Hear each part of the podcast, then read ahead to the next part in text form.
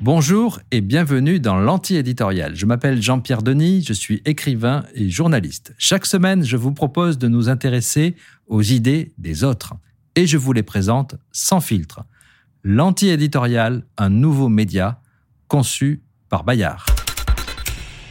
La démocratie est-elle à l'agonie? L'anti-éditorial pose la question alors que nous entrons dans la campagne présidentielle, mais ce n'est pas pour le plaisir. Oui, il y a des signaux inquiétants, très inquiétants même. Thomas Homer Dixon habite dans un coin tranquille, la Colombie-Britannique, dans l'ouest du Canada. Mais il n'aime pas ce qui se passe chez ses voisins aux États-Unis. Il sonne même l'alarme à toute force. Le 31 décembre, il a publié un long article dans le grand quotidien anglophone de son pays, The Globe and Mail. Et depuis, cet article fait le tour du monde. Selon lui, il faut tout bonnement se préparer à la fin d'un régime que nous croyons solide comme le roc. Le système américain est fissuré.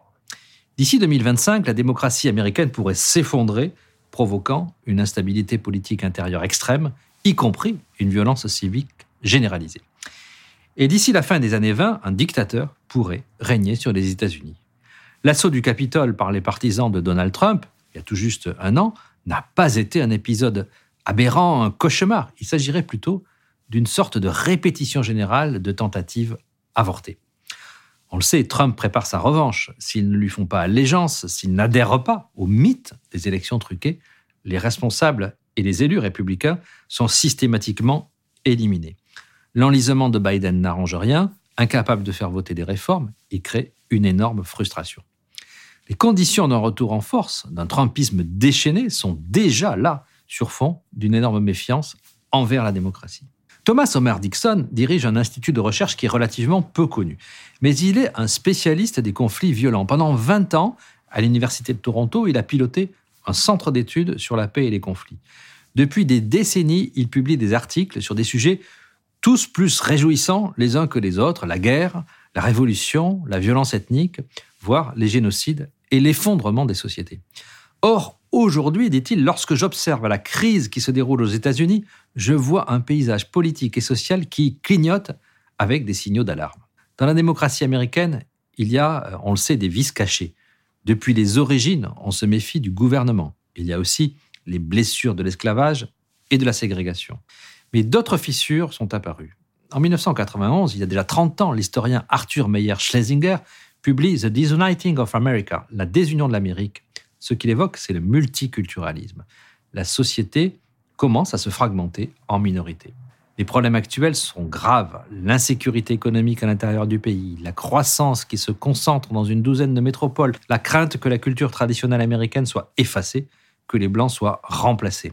L'égoïsme et l'arrogance des élites. Et enfin, le Canadien effaré le rappelle, la population est armée jusqu'aux dents avec environ 400 millions d'armes à feu dans les mains des civils 400 millions. Homer Dixon est-il le seul à s'inquiéter? Eh bien non. Dès 2017, un commentateur politique américain, David Fromm, exprimait ses doutes. Aujourd'hui, il le constate. Le Trumpisme se transforme sous nos yeux en quelque chose qui ressemble au fascisme, ou au moins au péronisme latino-américain du siècle dernier. En particulier, il souligne deux traits qui sont ceux du fascisme, le mépris du droit et le culte de la violence. Sachez-le, Fromm n'est pas un gauchiste, c'est un néoconservateur, c'est même un ancien collaborateur de George W. Bush, dont il écrivait certains discours. Dans le New Yorker, c'est David Remnick qui pose la question Allons-nous vers la guerre civile? Un livre vient de paraître aux États-Unis. Il est signé par une ex-conseillère de la CIA, Barbara Walter. Son titre Comment les guerres civiles commencent? Les États-Unis aimaient à se considérer comme des modèles de démocratie. Mais désormais, pour comprendre où va ce pays, mieux vaut regarder du côté de l'ex-Yougoslavie que de la Suisse, du Salvador que du Costa Rica. Les accélérationnistes veulent précipiter leur pays dans le chaos. Attentats, assassinats d'opposants, guerre dissymétrique. Voilà le riant avenir des États-Unis.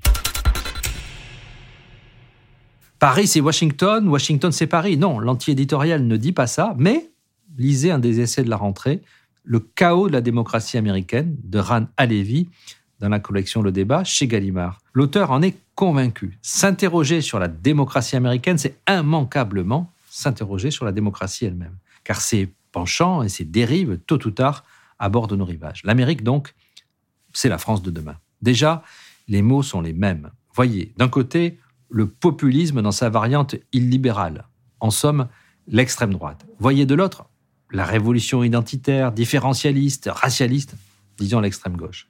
L'une et l'autre défient la démocratie et monopolisent le débat politique. D'ailleurs, chez nous aussi, il y a des signaux inquiétants. La situation se dégrade continuellement, estimé Brice Teinturier, un spécialiste de l'opinion publique, c'était en 2018. Par exemple, quand on demande aux gens s'ils pensent que d'autres systèmes politiques seraient aussi bons que la démocratie, les résultats font quand même un peu froid dans le dos. 44% de ceux qui vivent dans les communes de moins de 2000 habitants le pensent, et aussi 46% des jeunes de 18 à 35 ans, et encore 58% de ceux qui ont des revenus inférieurs à 1200 euros. La démocratie, les plus ruraux, les plus jeunes, les moins riches, sont nombreux à ne plus y croire.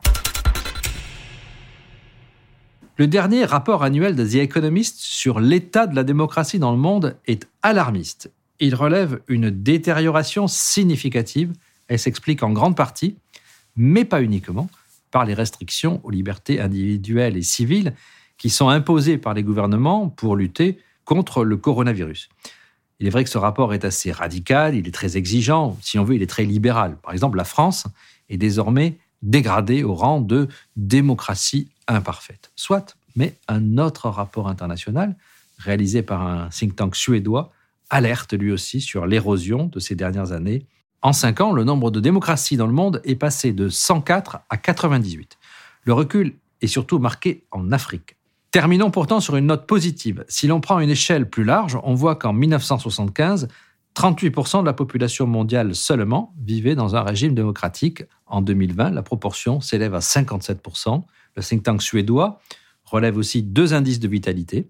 Ces dernières années, tout d'abord, des mouvements pro-démocratiques ont bravé la répression dans des pays du monde entier.